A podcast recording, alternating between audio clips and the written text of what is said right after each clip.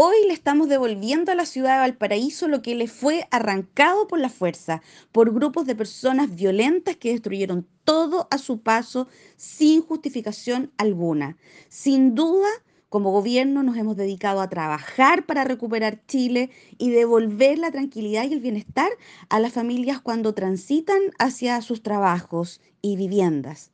No queremos más delincuencia, por eso hacemos un llamado para que todos cuidemos lo que con tanto esfuerzo se va a realizar. Estamos hablando de una inversión de 470 millones de pesos para esta alicaída ciudad que esperamos seguir levantando día a día por una mejor calidad de vida para todos y cada uno de los porteños.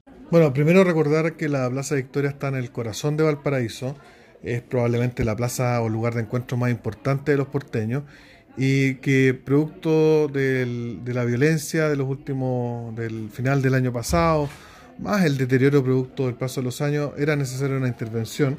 ¿ya? y esta intervención lo que busca es recuperar la plaza eh, a su estado más original, eh, recuperando baldosas quebradas, recuperando los prados, ¿no es cierto? Eh, mejorando las áreas de descanso, las bancas, la iluminación y con esto volver a darle un nuevo, una nueva cara a, esta importante plaza de Valparaíso para que los porteños y las porteñas lo puedan disfrutar adecuadamente.